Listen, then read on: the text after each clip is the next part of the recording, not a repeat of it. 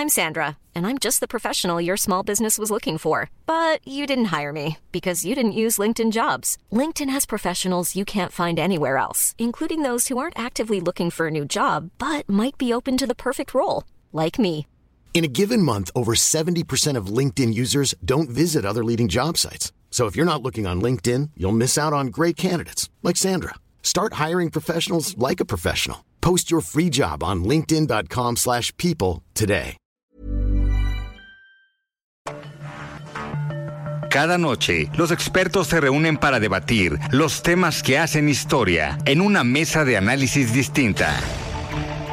Aquí las entrevistas con los personajes y líderes de opinión, junto al análisis profundo de los temas trascendentes. Alfredo Ceja conduce un programa de Frente en Jalisco por el 100.3 de FM. Iniciamos.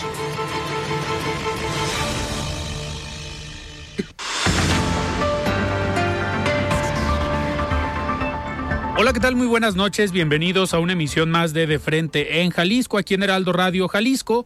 Hoy jueves 13 de abril quiero agradecer como todos los días en los controles técnicos a Antonio Luna, en la producción y redacción de este espacio a Ricardo Gómez y recordarles nuestro número de WhatsApp para que se comuniquen con nosotros el 3330 1779 66. El día de hoy vamos a tener aquí en entrevista en cabina a Luis Zamora Acobian. Él es el nuevo vocal ejecutivo de la Junta Local del INE aquí en Jalisco.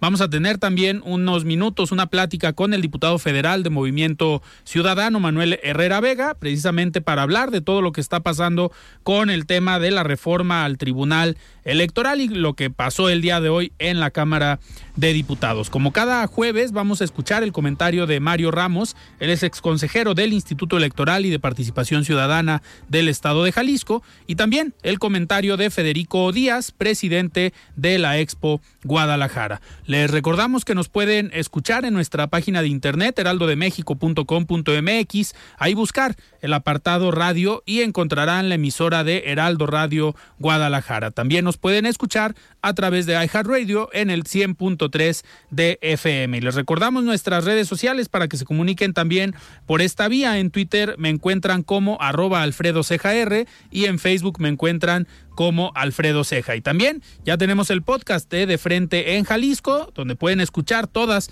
las entrevistas en cualquiera de las plataformas. El análisis de Frente en Jalisco.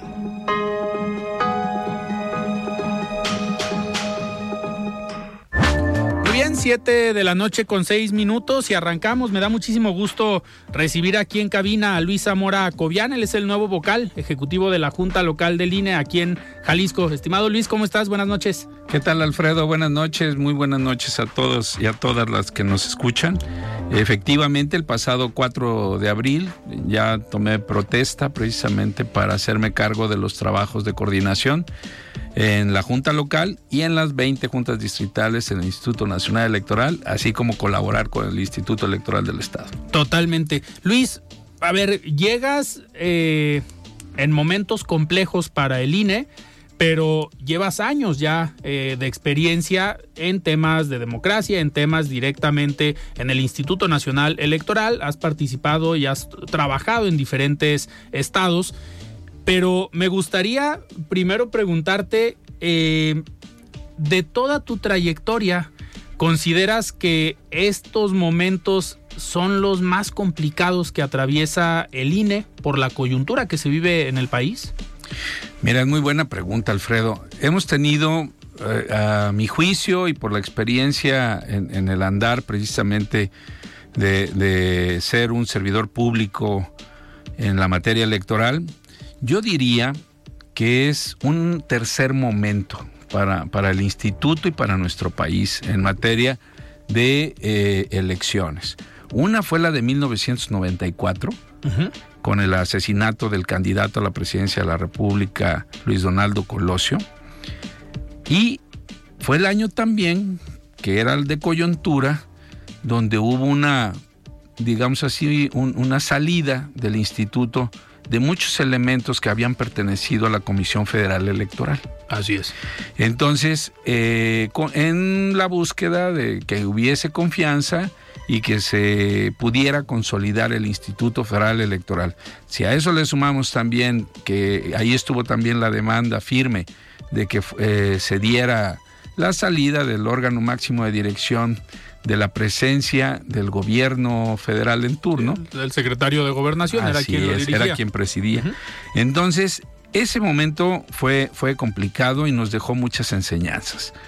Y las acciones o reacciones a esto fue la ciudadanización misma en el 96 del propio Instituto Federal Electoral. Otro momento fue el 2006, en donde no habíamos conocido con anterioridad el que se diera una elección competitiva. Claro. Y entonces fue casi una elección eh, con, una cantidad de votos similar. Y eso dividió no solo a la clase política, sino también al país. Y la demanda, pues, de, esclarecer eh, situaciones o quitar dudas al respecto que se dio y tratando de atender en la norma que en ese momento aplicaba, fuimos exigidos a darle una relevancia como nunca lo habíamos tenido con la asistencia electoral. La asistencia electoral es aquella que se encarga de atender toda la logística del día de la jornada electoral, desde que salen nuestros paquetes cinco días antes o el lunes antes del domingo de la jornada para entregárselos a, quienes fungirán como presidentas o presidentes de mesas directivas de casilla, hasta que regresan los... En ese momento salen documentos, papeles, pero ya cuando recibimos esos paquetes y expedientes electorales son los votos. Sí, ya son resultados con actas. Entonces eso también significó para nosotros un área de oportunidad y un reto para ser eh, mejores en el ejercicio de nuestra profesión electoral como miembros del Servicio Profesional Electoral Nacional y eh, también para, para la rama administrativa y tomó una relevancia importante la asistencia electoral que hasta el día de hoy tenemos, la verdad, puedo decirlo así, que espero no se oiga o no se escuche como jactancioso, pero ha permitido precisamente la confianza de la ciudadanía a la hora de emitir el voto. Eh, tan es así que la ciudadanía hoy por hoy llega, pone su voto en la urna, se da la vuelta, se despide de las personas que están cerca de ellos, sus familiares, sus amigos, sus conocidos, y se retira en la confianza de, los resultados tanto del conteo rápido como, como los que serán formalmente o oficialmente este, generados. Y entonces, en ese marco 2024 a mí me parece que es un gran reto y también va a marcar un, un punto tanto en la materia electoral, es decir, en la parte procedimental de la democracia, y, también para los actores políticos y sin duda para las instituciones electorales. Llámese Instituto Nacional Electoral, Tribunal Electoral del Poder Judicial de la Federación y organismos públicos electorales locales. Totalmente. Entonces, me preguntaban hace unos días compañeras y compañeros tuyos que cuál era el, propósito, cuál era el objetivo. Y recordaba yo 2006 precisamente en esa competitividad que se dio en esa elección. Y yo considero que va a ser algo similar y que el resultado que obtengamos sea de la absoluta y entera confianza, de la ciudadanía esté del lado que se encuentre en la historia electoral del próximo 2024. Que, que, por eso es importante el Instituto Nacional Electoral. Digo, lo comentabas tú ahorita desde hace algunos años, pues el INE ha garantizado este resultado, el que los votos se cuenten y se cuenten bien, pero nos ha garantizado los resultados que nos han dado varias alternancias, del PRI al PAN, del PAN al PRI, del PRI a Morena, y el que ha garantizado esos resultados, sí, los votos de los ciudadanos, pero la institución, sobre todo ello. Sin duda, lógico, todo esto con el acompañamiento de la ciudadanía. Así es. Recordemos que la autoridad máxima en la casilla son los ciudadanos y las ciudadanas. Entonces, ellos han estado eh, no solo colaborando con, con el país, con la democracia, sino también estar muy atentos a que no haya condiciones extrañas o ajenas a lo que dice la norma. Y vaya desde aquí nuestro reconocimiento y seguramente ya, déjame decirlo así, desde ahorita la invitación a estar considerando participar ya sea como funcionarios, como capacitadores, asistentes electorales, supervisores electorales, o bien, hoy por hoy va a tener relevancia, créanmelo, para el 2024, la observación electoral. Totalmente. Y al final esa es la parte importante de la organización de las elecciones, que somos los mismos ciudadanos los que podemos estar ahí garantizando el resultado, garantizando cómo se da el proceso. Pues sabemos que un ciudadano como cualquiera de nosotros es el que da la boleta, el que las separa y el que las cuenta y el que llena el acta. Es un ciudadano común y corriente. Claro, y, de verdad este, tener en mente y considerar que del desde 2014 con la reforma electoral a la fecha hemos este, desarrollado la organización de 331 procesos electorales, tanto federales como locales, en donde no se ha presentado ningún problema postelectoral. Y enfatizo, déjenme decirles algo muy coloquial, pero que recuerdo con mucho agrado por los logros obtenidos por nuestro país en esa materia. Yo soy de los ochentas. Ok. Y eh, ahí fue en el 82 la primera vez que yo, que yo voté. Entonces, de ese tiempo que yo recuerdo y que tengo memoria pues de la participación en, los procesos electorales, yo recuerdo que en ese tiempo y en los noventas se decía por parte de la ciudadanía, ¿para qué voy a votar si ya sé quién va a ganar? Hoy esa frase no la escuchas por ningún lado. Sí. Eso a mí me parece el mejor de los referentes que las instituciones, junto con la ciudadanía y la norma que hemos construido durante 32 años, claro. tiene razón de ser precisamente para el ejercicio democrático. A pesar de las encuestas, porque hoy puede haber una encuesta y decir que va a ganar fulano o tres días antes de la elección y la gente llega, vota distinto, los indecisos que en esa encuesta no sabían por quién, te cambia el resultado de la elección. Esa es la oportunidad del, ejercicio libre, precisamente del voto. Eh, Luis, y a ver, uno de los eh, puntos importantes del Instituto Nacional Electoral, de las juntas locales y de los institutos locales, como aquí el Instituto Electoral y de Participación Ciudadana, pues es como el nombre lo dice, la participación ciudadana. Es uno de los eh, puntos que pareciera, digo, y no me da, eh, digamos, cosa decirlo, al presidente y a Morena parece que se le olvida eso. Cuando piensan en quitar recursos porque no es año electoral. A ver, pues el INE y los institutos electorales en los estados no nada más organizan elecciones los años que hay elecciones.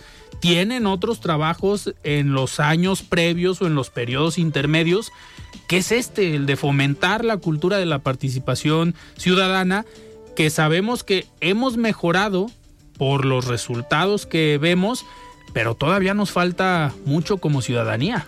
Claro. Mira, uno de los trabajos importantes que realizamos ahorita como tú lo estás señalando y que, que tiene harta eh, eh, este, relevancia, es la cuestión de generar certidumbre o certeza en la ciudadanía para poder ejercer eh, oportunamente, libremente, en condiciones suficientes e idóneas y favorables para el voto, el sentirse parte de esta fiesta cívica que está próxima a ejecutarse.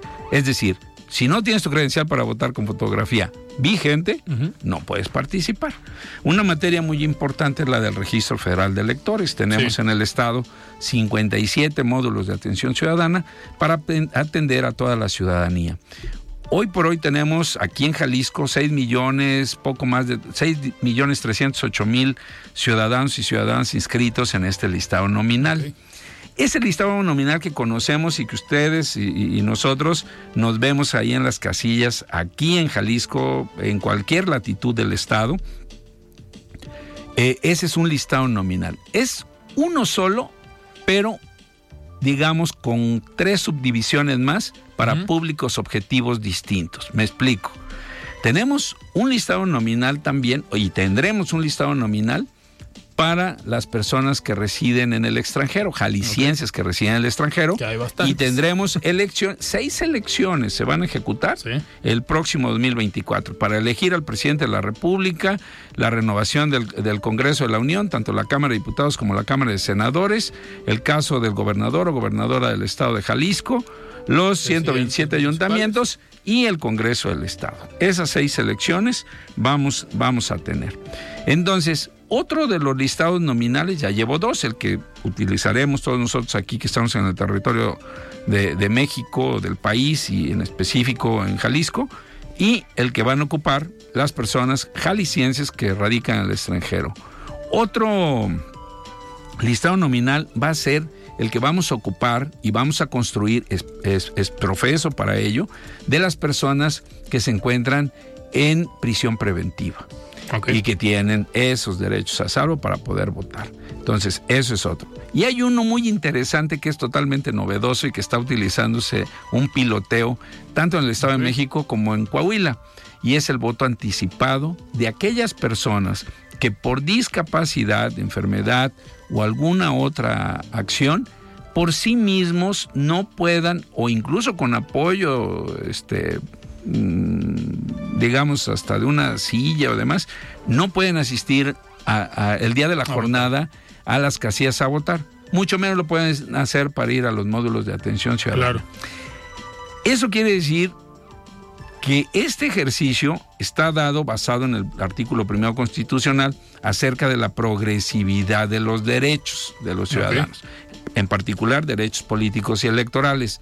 Y nosotros, las instituciones que nos encargamos de eso, somos los responsables de generar esas condiciones apropiadas para que todas las personas de las que estoy hablando, este, esto, esto, lo novedoso, porque va a ser la primera vez que lo hagamos en todo el país, eh, tengan esas condiciones. ¿Cómo lo vamos a hacer? Nosotros tenemos un artículo que es el 141 de la Ley General de Instituciones y Procedimientos Electorales que establece que aquella ciudadanía que no pueda acudir al módulo a, gestionar o a tramitar su credencial por esos motivos y con un soporte médico que indique que no puede salir o trasladarse, ya sea de un hospital o que se encuentre en esas condiciones, eh, entonces nosotros hacemos un trámite administrativo y nosotros acudimos con la ciudadanía a, levantar el trámite y a entregarle su credencial para votar con fotografía, a tomarle la foto donde se encuentre la persona. Ya teniendo su credencial empezamos a construir ese nuevo listado para ellos y entonces, así como lo están haciendo eh, eh, Coahuila y el Estado de México, el, voto anticipado empieza 14 días antes de la jornada, o empezará 14 días antes de la jornada electoral. Se hace toda una logística para atenderlo en campo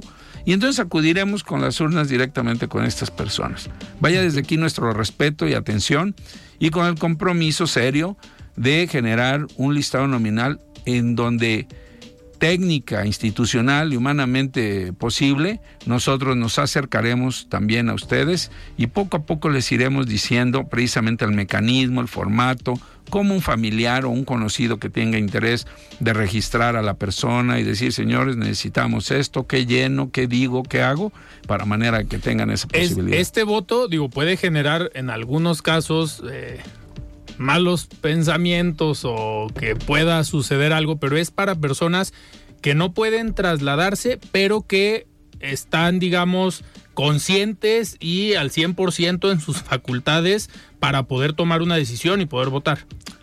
Fíjate que esa parte es importante que la digas porque por ahí algunas personas han considerado, te puedo poner a personas con discapacidad intelectual. Y dicen, pero ¿cómo? Pues si los que tenemos médicamente un crédito de que no tenemos discapacidad intelectual también nos falla a la hora de elegir. Y la ley no limita, no limita a las personas. Las personas son sujetas y sujetos de derecho pleno. Entonces lo atenderemos de esa, de esa, de esa manera. Y lógico, la idea de, así como le hacemos ahorita, por ejemplo, el voto de los mexicanos y mexicanas residentes en el, extranjero, les mandas toda la información, ellos lo analizan, toman su, su decisión y votan. De manera libre Si ellos se quieren hacer acompañar, eso, eso no, no, no lo podemos constatar. Sin embargo, aquí vamos a ir con esa urna directamente a los domicilios. Que eso obviamente pues da más eh, confianza porque al final es personal directo. Le haríamos la orientación precisamente eso. Esto que también señala es cierto. Hay personas con que cursan con discapacidad que pueden hacerse acompañar de gente de su confianza, pueden llegar con, con el, eh, por ejemplo, la, discapacidad motriz, que pueden ir con, con, con una silla de ruedas, unas muletas. Todo eso está preparada la casilla para que accesen precisamente con, con seguridad y es más contrato preferente también para poderlo atender. Gentes este personas de respeto adultas que también pudieran tener alguna situación. Mujeres embarazadas también los atendemos de manera preferente en las casillas. Estamos específicamente diciendo aquel o aquella que no puede hacerlo de esa manera Perfecto. Luis, tenemos que ir a un corte, pero antes vamos a escuchar el comentario de Mario Ramos, él es ex consejero del Instituto Electoral y de Participación Ciudadana del Estado de Jalisco. Estimado Mario, ¿cómo estás? Buenas noches. La voz de los expertos.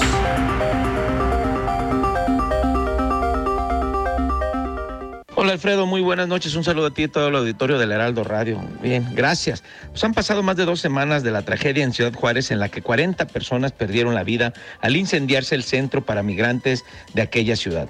La repatriación de cuerpos continúa con la entrega de víctimas a distintos países centro y sudamericanos. Aquel sueño americano que estas decenas de migrantes alguna vez tuvieron en común se vio aniquilado por un infernal episodio que encontró sede en una estación del Instituto Nacional de Migración. Fue una hoguera que se alimentó de corrupción, omisión y trato inhumano, la que puso de manifiesto la contrariedad que México tiene al intentar alcanzar mejores tratos a migrantes mexicanos y a su vez arrasar con la vida de quienes inevitablemente utilizan a nuestro país como escala hacia una mejor vida. Crudos testimonios de sobrevivientes al incendio dan cuenta de los abusos por parte de las propias autoridades, quienes lucraban con la situación de los migrantes y descaradamente cobraban dólares por llamadas telefónicas o por obtener artículos de necesidades básicas. Esta maraña de descomposición social no es algo nuevo, es simplemente un cáncer que ha prevalecido en nuestro país ante el silencio complaciente de todos los órdenes de gobierno. Son cifras de terror las que revela la Comisión Nacional de Búsqueda, quien señala que de 2019 a la fecha se tienen documentadas al menos 810 desapariciones de centroamericanos y sudamericanos, y cuya ausencia se debe a labores de cárteles del crimen organizado. Coahuila, Chiapas, Veracruz, Tabasco, Tamaulipas, Chihuahua, Nuevo León, Jalisco y Sonora se convierten en el corredor más peligroso para los migrantes al alimentar estas escandalosas estadísticas. Un soñador de un mejor futuro que decida abandonar su tierra allá en el sur, además de cargar su morral lleno de ilusiones, debe sortear un sinnúmero de amenazas como el crimen organizado, discriminación y riesgo permanente de su vida. Y peor aún, tiene que padecer la incertidumbre de si llegará a un refugio una estación o una antesala a la muerte en caso de ser detenido por alguna autoridad. Es inaceptable que un país como México, cuya mayor, cuyo mayor fenómeno social es la migración, se haya exhibido a nivel mundial como una nación insensible en el que mueren quienes están en un lugar que debería ser un resguardo para ser itinerantes, para seres itinerantes que buscan el sustento de sus familias. Hay que decirlo, fue un mal manejo del discurso político que las autoridades que debieron ser competentes manejaron al evadir responsabilidades y lanzarlas de instancia en instancia. Son más que urgentes políticas más claras, justas, que se apliquen y sobre todo que garanticen los derechos humanos de quienes sin dolo alguno transitan México para alcanzar el sueño dorado y tener una mejor vida. Ese es mi comentario, Alfredo. Muchas gracias. Buenas noches. Siga con Alfredo Ceja y su análisis de frente en Jalisco por el Heraldo Radio 100.3. Mesa de análisis de frente en Jalisco con Alfredo Ceja. Continuamos. La noche con 28 minutos. Estamos de regreso aquí en De Frente en Jalisco. En unos minutos vamos a tener este enlace con Manuel Herrera Vega, el diputado federal de Movimiento Ciudadano, para platicar sobre lo que pasó el día de hoy en la Cámara de Diputados. Eh, Luis, en lo que tenemos el, enlace con el diputado, eh, vienen obviamente mucho trabajo, vienen retos rumbo al 24 y ahorita comentábamos que una de las formas en cómo se puede limitar el trabajo del Instituto Nacional Electoral es a partir de los recursos. Eh, ¿Cómo ven el panorama en cuanto al presupuesto, tanto para este año, para la tarea importante que es previa a la elección, como para el próximo año? Fíjate, Alfredo, es innegable el que tanto los actores políticos como, como la sociedad misma y también el Instituto Nacional Electoral eh, lo entendemos así, eh, debemos de estar a, la, altura de observar dónde podemos generar economías. Nuestra presidenta del Consejo General, eh, la, maestra Tadei, la verdad, ya lo, lo mencionó en su toma de protesta el lunes 3 de abril pasado. Entonces vamos a formar parte de todos estos ejercicios de análisis y valoraciones en donde pudiéramos economizar más, pero cito lo que señaló, sin poner en riesgo los objetivos institucionales y los estándares de calidad para llevarlos a cabo. Porque, pues la verdad es que en el caso del Instituto Nacional Electoral, a diferencia de otros organismos en el mundo, pues tenemos toda la materia de, registrar y la, la, la, debida actualización de esas herramientas pues claro que tiene un costo. Además nosotros, acuérdense, o sea, no tiene un costo la, la, credencial para votar con fotografía para el ciudadano o la ciudadana. Claro, ¿no? Pero sí para su producción. Te debo decir, por ejemplo, nada más por poner un ejemplo ahorita en el primer trimestre de este año, para la debida actualización al momento de hacer la depuración de esta, de esta herramienta del, del listado nominal y el padrón. Estamos hablando aquí en Jalisco, en el, en el primer trimestre del año, la baja de 141.448 ciudadanas y ciudadanas para mantener actualizado ese, ese listado. Aparte, estamos atendiendo eh, cerca de 20.000 ciudadanos y ciudadanos alrededor eh, de, cada semana y muchos de ellos van a, cambiar sus credenciales para votar con fotografía. Eso requiere recursos. También para el proceso electoral, cualquier situación que pongamos y que dispongamos para mantener esa confiabilidad cuesta. Definitivamente. Tiene un costo. Y, no porque lo hagan gente ajena al instituto, no. la movilización del personal eh, que hacemos, el, tener las herramientas necesarias, la seguridad de, las tecnologías que ocupamos y demás, todo eso tiene, tiene un, un valor. En el caso del personal que colabora, pues también, o sea, al igual que todas y todos en el país, eh, eh, tenemos ese derecho de, de, trabajar por el cual también nos pagan. Sí, claro. It's that time of the year. Your vacation is coming up. You can already hear the beach waves, feel the warm breeze, relax and think about work. You really, really want it all to work out while you're away. Monday.com gives you and the team that peace of mind. When all work is on one platform and everyone's in sync, things just flow wherever you are. Tap the banner to go to Monday.com. Hiring for your small business? If you're not looking for professionals on LinkedIn, you're looking in the wrong place. That's like looking for your car keys in a fish tank. LinkedIn helps you hire professionals you can't find anywhere else, even those who aren't actively searching for a new job but might be open to the perfect role. In a given month, over 70% of LinkedIn users don't even visit other leading job sites. So start looking in the right place. With LinkedIn, you can hire professionals like a professional. Post your free job on linkedin.com slash people today. O sea, recibimos un salario precisamente para atender esa situación. Entonces, vamos a atender esa, ese llamado que hace también nuestra presidenta, tratando de atender y entender lo que sucede en todo nuestro entorno, en nuestro contexto, para poderlo llevar a cabo. Los organismos públicos electorales locales, considero yo que ahí sí hay situaciones que están pasando muy mal. Y hablo en particular del Instituto Electoral del Estado de Colima, en donde la merma económica, pues, estamos hablando del 70%. Una reducción. Sí, entonces prácticamente te quedas como ventanilla para la entrega de prerrogativas de los partidos políticos. Totalmente. Sí, pero el caso no está considerándose ni el salario de las trabajadoras, de los trabajadores, sus prestaciones y demás. Pues la verdad es que están trabajando y, y trabajan eh, pero muy limitado para poderlo atender. Te pongo un ejemplo ahorita que escuché y déjame. Luis, adelante, tenemos ya en la línea a Manuel Herrera para no eh, retrasarnos y ahorita regresamos para seguir platicando. Al final van ligados los temas. Estimado Manuel Herrera, diputado federal de Movimiento Ciudadano, ¿cómo estás? Buenas noches.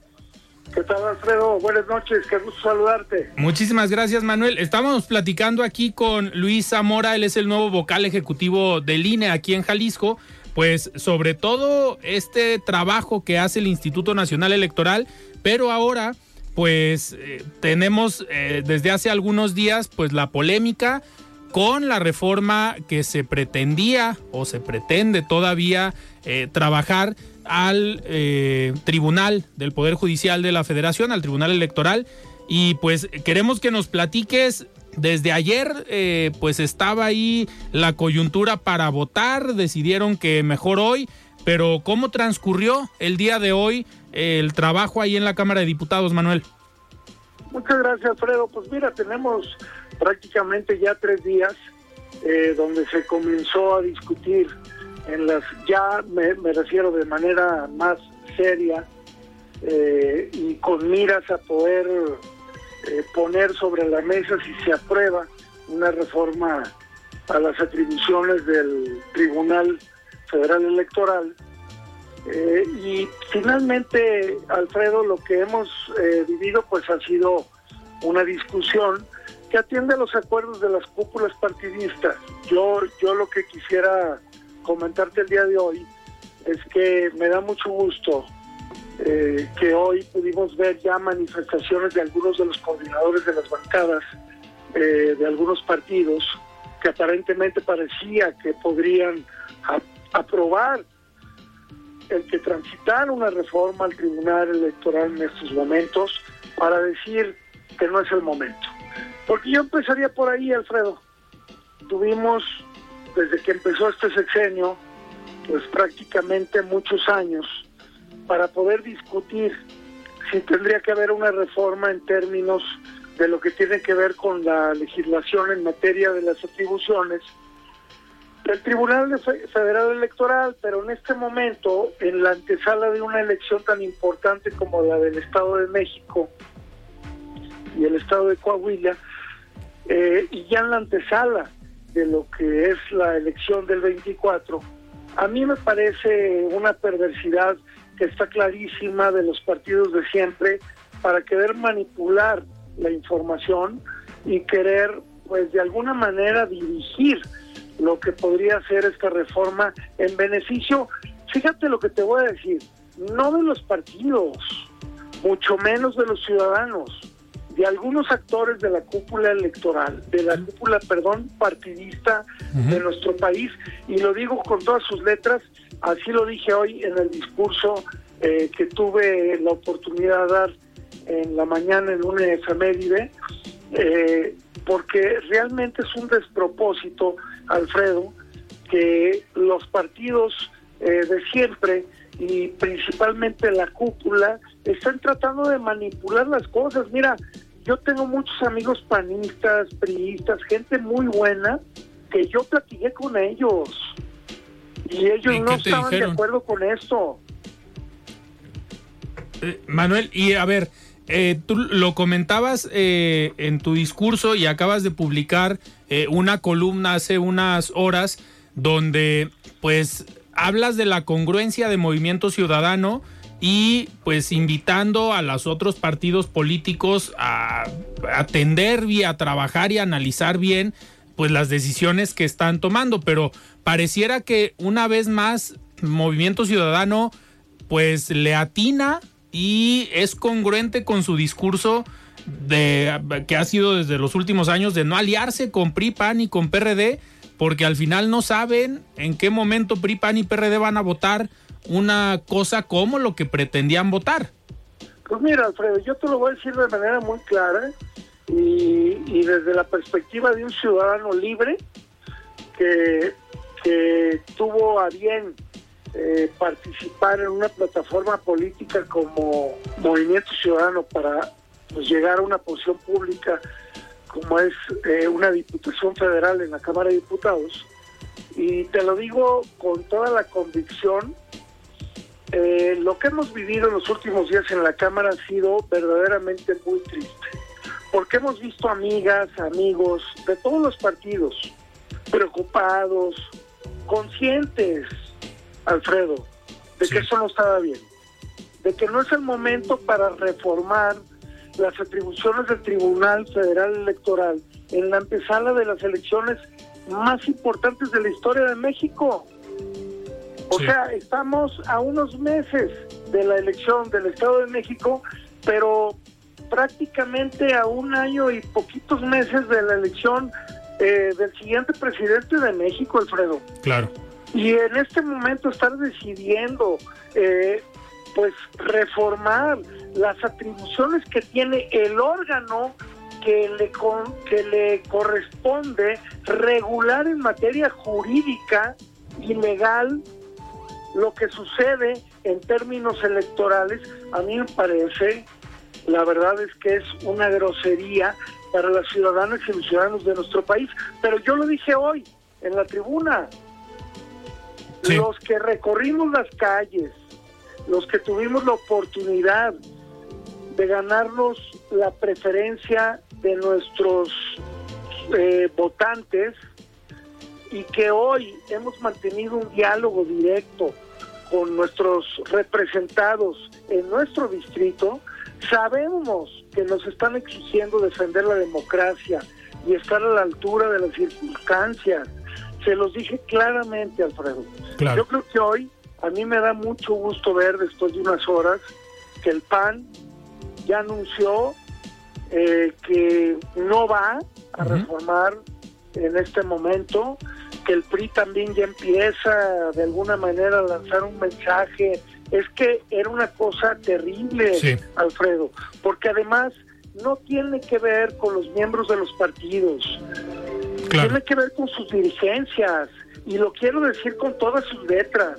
Las dirigencias de los partidos, quiere decir Alito, Alejandro Moreno, quiere decir Marco Cortés, estuvieron presionando a los, gobernadores de las bancadas en la Cámara de Diputados para que transitara esta reforma tan nociva para la democracia de nuestro país. Y esto no puede continuar así. Entonces yo creo que es un gran paso y yo hice un llamado a las compañeras y compañeros diputados a que no atendamos a lo que digan esas dirigencias que atienden a otros caprichos, a otros intereses que no son los de México.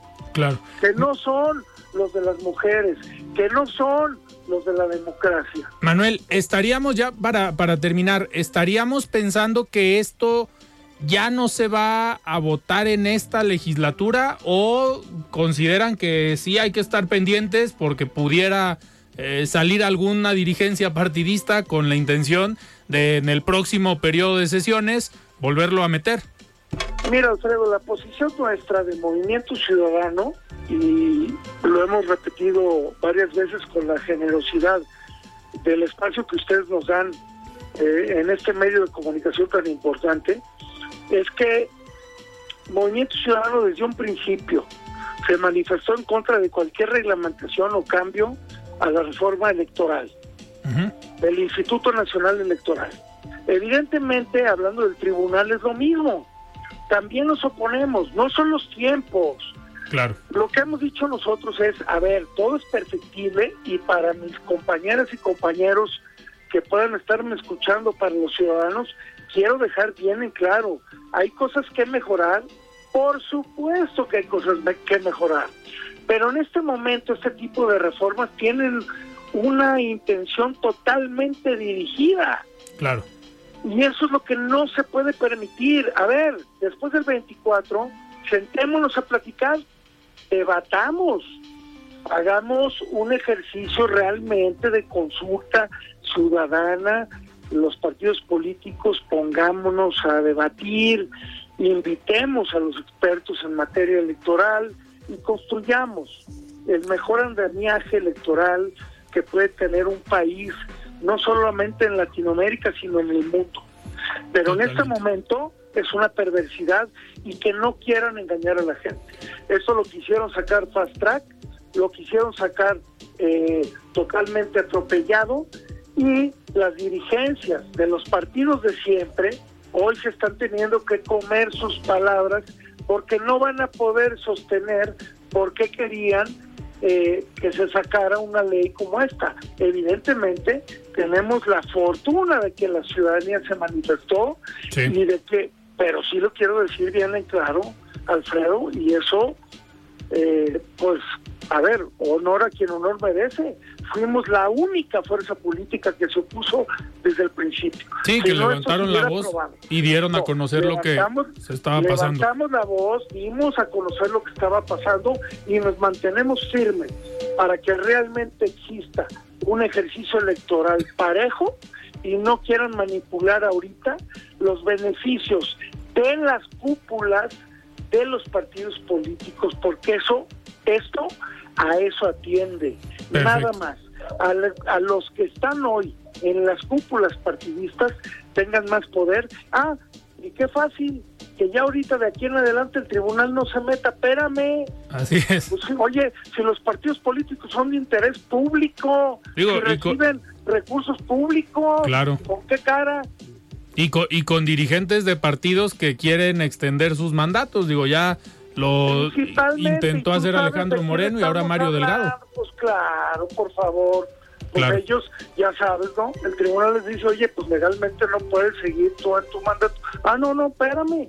Déjame, en nuestro partido decidimos. Y, y evidentemente un golpe tremendo lo que han ganado las mujeres en términos democráticos. Ah, entonces, no, espérame, no, ya, ya no es lo que el tribunal diga Ahora nosotros en nuestro partido político decidimos si es mujer, si es hombre, en dónde y cómo. Espérame. o sea, hemos avanzado mucho en materia democrática en el país para que vengan a destruirla y no lo vamos a permitir, Alfredo. Perfecto, Manuel. Pues yo te agradezco que hayas estado, que hayas tenido este enlace aquí en De Frente en Jalisco. Muchísimas gracias. Gracias, Alfredo. Un abrazo. Muy buenas noches. Platicamos con Manuel Herrera Vega, diputado federal de Movimiento Ciudadano. Luis, sin duda, a ver, interesante lo que dice Manuel sobre el interés de los ciudadanos en todo lo que tiene que ver con el proceso electoral, desde la decisión de las candidaturas al interior de los partidos políticos, y eso lo trasladamos pues, obviamente al resultado de una elección. Sí, efectivamente. Fíjate que la, la participación de la autoridad jurisdiccional es muy importante porque bien señala el diputado, a ver, todo es perfectible, ahorita me decías tú de, la cuestión económica, pues es perfectible, o sea, eh, seguramente hay áreas de oportunidad que podemos atender. Y lógico, este, este en particular, pues es un trabajo legislativo igual que la reforma electoral, para la condición del Instituto Nacional Electoral. Esa es una facultad exclusiva del legislativo. Aquí lo que, lo que hay que señalar es precisamente que hay mejores tiempos para ello y hay que preguntarnos qué es lo que realmente queremos modificar. Claro. ¿Sí? Entonces, eh, y debe de ser para, para algo que realmente trascienda en favor del ejercicio democrático, democrático y eh, eh, que la ciudadanía, hoy por hoy, que está tomando un, un activismo en su participación, es muy importante destacarlo porque recordemos, por ejemplo, en los 80 Alianza Cívica en su momento, pues la verdad que fue un factor muy, muy decisorio en la conformación del Instituto Federal Electoral. Entonces, tanto nosotros en, las instituciones como los propios actores políticos debemos de, ser atentos a ese llamado ciudadano precisamente, no digo de movimiento ciudadano, sino de la ciudadanía en general, a manera de ser atentos y responder a esa demanda que tienen de nosotros. Eh, Luis, y a ver, ahorita con la llegada de los nuevos consejeros eh, al Instituto Nacional Electoral, se sigue trabajando igual, no hay cambios, no se esperan pues eh, decisiones eh, polémicas porque se construyó este discurso de que si llegaba tal o cual persona a la presidencia del INE, se iba a desbaratar el INE. Hoy ustedes como vocales en las juntas locales, el trabajo sigue igual, no hay ningún problema, no hay indicaciones distintas a lo que se venía acostumbrado, considerando que tú llevas ya años participando en el INE. Así es, Alfredo. Bueno, tu servidor empezó en el 94 como capacitador electoral en, Veracruz y de ahí pues hice la carrera eh, del Servicio Civil de Carrera del Instituto Nacional Electoral y ocupo el cargo de vocal ejecutivo local. Eso es lo significativo de la institución. El Servicio Profesional Electoral Nacional hace de esto una profesionalización de las personas. Importante señalar que la profesionalización va de la mano con la especialización. No puede haber figuras todólogas que puedan hacer... Es más, humanamente es imposible con la ley que hoy nos rige y que está vigente eh, a manera de atender y darle los resultados que la ciudadanía ha obtenido hasta, hasta este momento. Entonces, este relevo eh, en, el Consejo General, que debo decirlo, esta es la quinta ocasión, bueno, incluyendo la de los 90, 94, sería la sexta renovación de la presidencia del Consejo General del Instituto Federal Electoral antes como el Instituto Nacional Electoral ahora. Entonces, esas condiciones pues, para el Servicio Profesional Electoral Nacional al que pertenezco, y pertenecemos muchos, pues es un tránsito al contrario de, renovación, de encontrar nuevos retos, de encontrar nuevas áreas de oportunidad, mejoras formas de servirle a la ciudadanía. Eh, traemos puntos de vista distintos de quienes llegan y, hacen ese relevo y es natural para nosotros, natural para nosotros y no hay sorpresas, no hay situaciones que pongan en duda o en riesgo, por ejemplo, la seguridad laboral de mis compañeros. Yo vengo llegando a Jalisco y tengo el, cargo de vocal ejecutivo, lo que antes se conocía como delegado. A ver, mis compañeras y compañeros de la Junta Local y las Juntas Distritales de Jalisco no tienen ningún temor al arribo de un miembro del servicio en el relevo. Porque nosotros no tenemos, por norma, esa condición, por ejemplo, de quitar y poner gente. ¿sí? Y también los que llegan al Consejo General, también. Entonces, si, tenemos esta condición de la suspensión que, emitió la Corte en su momento para aplicar la, reforma electoral, deja la condición de las cosas en ese estado que se encuentran ahora y la, la norma vigente que tenemos es precisamente la de 2014 a la fecha. Ahora, si esta condición cambia por decisión precisamente de las autoridades jurisdiccionales, pues ya no, hay, no hay más nada que decir. Hay que atender como autoridad administrativa de situación. Entonces, eso permite que el Instituto Nacional Electoral, con la autoridad jurisdiccional, con la norma vigente, vayan ellas y ellos en los órganos de dirección advirtiendo oportunidades en la norma que surgen a través de lineamientos, acuerdos, que tienen la oportunidad los actores políticos de, impugnarlos o, refutarlos ante, ante la autoridad jurisdiccional. Y si la autoridad jurisdiccional da valor a lo que el Instituto Nacional Electoral advierte, y estoy hablando de las acciones afirmativas, y estoy, esas acciones afirmativas, fíjate, ese 10% que se definió para el Congreso de la Unión para la elección de 2021, estamos hablando de 50 candidaturas para personas con discapacidad, afromexicanas, este, de diversidad sexual, etcétera, todos 50 para ellos. ¿Por qué? Porque son las representaciones populares y tiene que estar presente toda la diversidad social ahí. Entonces, y ni siquiera llegaron a ese 10%, superaron a más del 13%, precisamente esas, arriba de los 60 personas que llegaron ahí. Entonces, eso no estaba en la ley. Eso fue una condición precisamente que las instituciones están advirtiendo como posibilidad de adecuar a la nueva... Eh, eh, condición de la sociedad de México y particularmente de la ciudadanía. Entonces, no hay que verlo como, como una confrontación, un rechazo.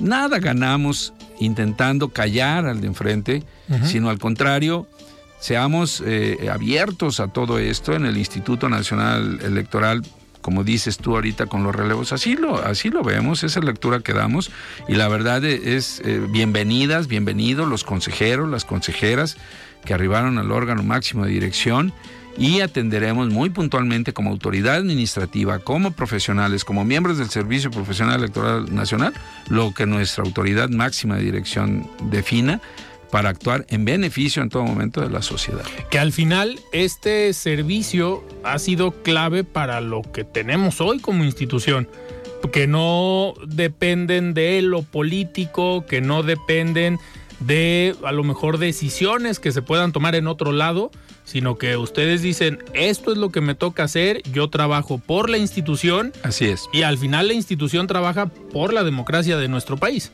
Así es, es justo como lo dijiste. Pues Luis, seguramente te vamos a estar molestando muy seguido porque viene mucho trabajo para ti y para todo tu equipo. De aquí al próximo año, a las elecciones del próximo año, pues vamos a estar muy en contacto y yo te agradezco que hayas estado hoy aquí en De Frente en Jalisco. Al contrario, Alfredo, te agradezco mucho. Déjame reaccionar a una nota que diste al inicio respecto a los riesgos que tienen los jóvenes en cuestión de su identidad y el cuidado de sus datos personales. Quiero compartirles y ofrecerles que en el Instituto Nacional Electoral, mediante un convenio con Facebook desde el 2019 a la fecha, estamos atendiendo a esos públicos de jóvenes y quien tenga la necesidad de atenderlo. Nosotros tenemos un curso que se llama Soy Digital. Y atendemos desde la parte de la secundaria que vemos lo de la identidad y cuidado de, de, sus datos y tener toda esa seguridad, así como también dos de los módulos de este curso en donde atendemos precisamente lo de la participación, su, su ingreso precisamente al ejercicio de, de ciudadanía plena al momento de votar y estamos, si puede acudir a cualquiera de, de, las juntas distritales o de la junta local y con gusto los atendemos. Perfecto, pues muy bien, pues muchísimas gracias, nosotros nos despedimos, platicamos el día de hoy con el nuevo vocal ejecutivo del INE, Luis Zamora, yo soy Alfredo Ceja, muy buenas noches. Alfredo Ceja los espera de lunes a viernes para que junto con los expertos y líderes de opinión analicen la noticia y a sus protagonistas. Esto fue De Frente en Jalisco, otra exclusiva de El Heraldo Radio. When you make decisions for your company, you look for the no-brainers. And if you have a lot of mailing to do, stamps.com is the ultimate no-brainer. It streamlines your processes to make your business more efficient, which makes you less busy. Mail checks, invoices, legal documents, and everything you need to keep your business running with stamps.com. Seamlessly connect with every major marketplace and shopping cart. Schedule package pickups and see your cheapest and fastest shipping options from different carriers. With rates up to 89% off USPS and UPS rates. And with the Stamps.com mobile app, you can take care of mailing and shipping wherever you are. Make the same no brainer decision as over 1 million other businesses with Stamps.com. Sign up with Code PROGRAM for a four week trial plus free postage and a free digital scale. No long term commitments or contracts. That's stamps.com. Code program.